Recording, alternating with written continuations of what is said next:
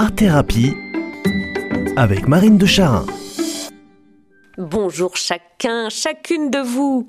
En escapade familiale cette semaine, on vient de passer quelques jours au Pays Basque espagnol, dont quelques très belles heures au Guggenheim. Vous savez, ce musée d'art moderne et contemporain à l'architecture absolument fascinante, dessiné par Frank Gehry dans un style totalement unique, a vraiment inspiré hein, cet architecte canado-américain. C'est spectaculaire cette architecture. Ce musée défie toutes les lois de la pesanteur. De l'extérieur, il ressemble à une sorte de jeu de formes cuivrées, comme des coques de bateaux entremêlées, et d'immenses conduites cheminées à la fois perchées et penchées, incroyables. À l'intérieur, c'est 24 000 mètres carrés de superficie, et on circule sur trois niveaux autour de l'atrium central, qui sont tous les trois reliés entre eux grâce à un système de passerelles curvilignes, d'ascenseurs en verre et en titane, de tours d'escalier qui offrent des perspectives sans arrêt surprenantes, complètement inattendues, changeantes, chaque fois uniques. C'est absolument fascinant de se déplacer dans cet espace tout en courbe, tout en ligne, comme soulevé par ces colonnes aux verticales arrondies qui ont l'air de danser plutôt que de soutenir. En fait, où qu'on soit, on est comme aspiré par l'espace. On respire large, on voit loin, on est à la fois attiré par le sommet, par cette trouée sous le ciel, une immense verrière en forme de fleurs métalliques, et dans le même temps ne peut pas résister au besoin de plonger le regard vers le bas, car ce méli-mélo prodigieux de formes, de rampes, de colonnes, de matière, titane dehors, pierre calcaire et verre dedans, donne vraiment le vertige, mais sans donner la nausée. En fait, on a le sentiment d'être dedans tout autant que dehors, puisque les murs sont des rideaux de verre.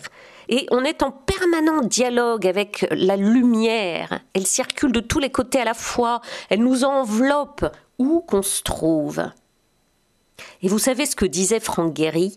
L'architecture doit parler de son époque et des lieux, mais aussi désirer l'éternité désirer l'éternité, comme c'est beau et c'est clair, franchement, cette architecture a un goût d'éternité.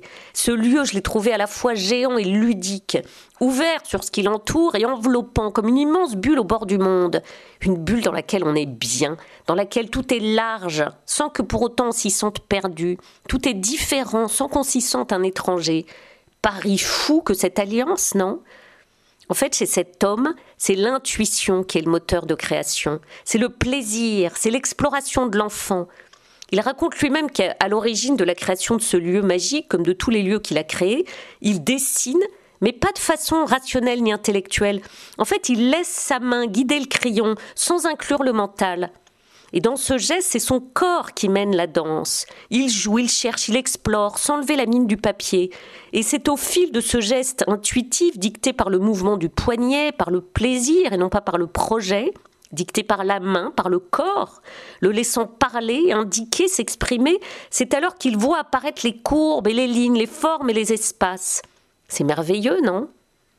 Eh bien cet art libre et ludique, cette priorité donnée au corps, donc au cœur qui parle, cette façon de se mettre à l'écoute de ce que le cœur a à proposer, à exprimer, mais c'est tout simplement le propre de l'art-thérapie. Et oui, j'accueille ce que ma voix, ma main, mon corps me propose et m'indique. Je laisse librement advenir les sons dans l'espace quand je chante, les lignes sur le papier quand je dessine. C'est le cœur qui prend les rênes de ce voyage.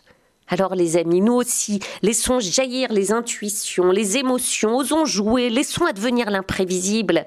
Que notre semaine soit belle, qu'elle ait le goût de l'enfance et de l'éternité.